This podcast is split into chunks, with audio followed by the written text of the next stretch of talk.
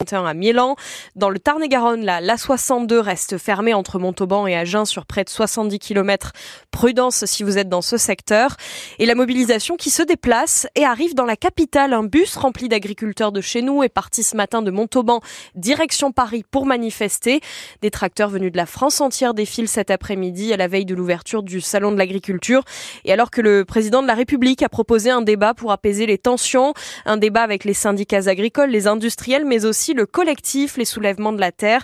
Une invitation qui n'est pas passée auprès du premier syndicat agricole de France, la FNSEA. Et même si l'exécutif a rétro-pédalé depuis en désinvitant le collectif euh, écologiste, la FNSEA maintient sa position. Aucun représentant ne participera au débat demain, euh, a redit Arnaud Rousseau tout à l'heure, le président du syndicat. Un incendie dans un parking à la mi-journée, quartier Bagatelle à Toulouse. Vers midi et demi, les secours ont été appelés tout à l'heure pour un feu dans un parking souterrain. Neuf euh, engins et 30 sapeurs sapeurs-pompiers ont été mobilisés. Quatre policiers ont été par ailleurs incommodés par les fumées, nous explique le SDIS 31. Lui incendié volontairement des véhicules dans la nuit à Toulouse. Depuis le début de la semaine, avenue de Grande-Bretagne, cinq véhicules ont été incendiés. D'abord trois dans la nuit de mardi à mercredi, puis deux la nuit suivante. Et donc la nuit dernière, la BAC a décidé de surveiller la zone pour comprendre ce qu'il se passait. Et c'est là qu'elle a pris en flagrant délit un homme de 32 ans en train d'arroser un véhicule avec de l'essence. L'homme a été euh, interpellé puis placé en garde à vue. Il est toujours entendu euh, à l'heure actuelle par les policiers. Et puis à Toulouse, toujours près de trois mois après la publication de l'ordonnance d'expulsion, un bâtiment de l'université Paul Sabatier a été évacué. Oui, ce matin, 267 euh, personnes qui avaient trouvé refuge dans cet ancien labo désaffecté de la fac toulousaine ont donc été délogées. Selon la préfecture, l'expulsion s'est passée sans heure, je la cite, et a pris quelques heures de 7 heures du matin jusqu'à environ la mi-journée. Une trentaine de personnes ont été prises en charge par les autorités et près de 230 autres euh, ont été laissées sans solution à la rue.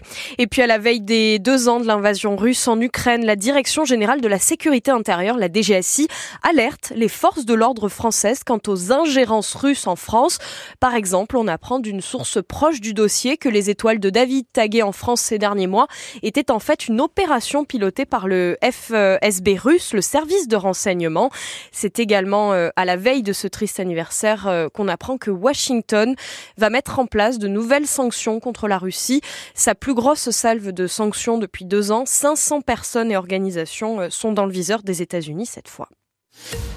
Et donc à 17h presque pile. Dis donc.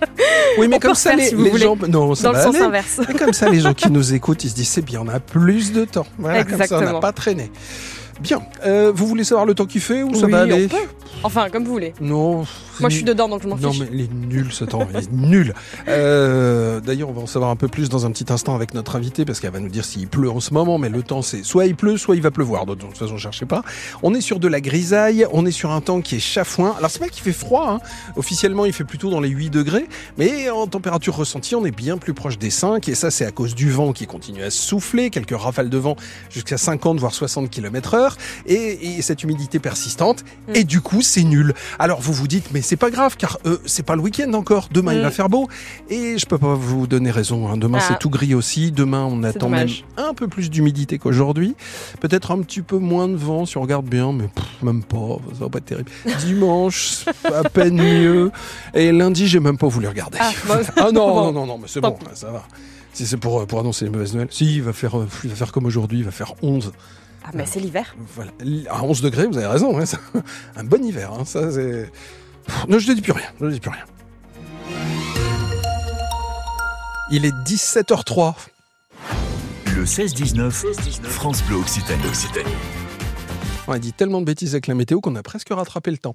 Elle s'appelle Marie Perbost, elle est soprano et vous allez la retrouver à l'Opéra du Capitole pour, alors je vais essayer de le dire correctement, Idoménée.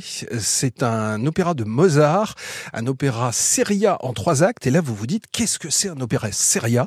Eh ben, je vais vous dire ça dans un petit instant.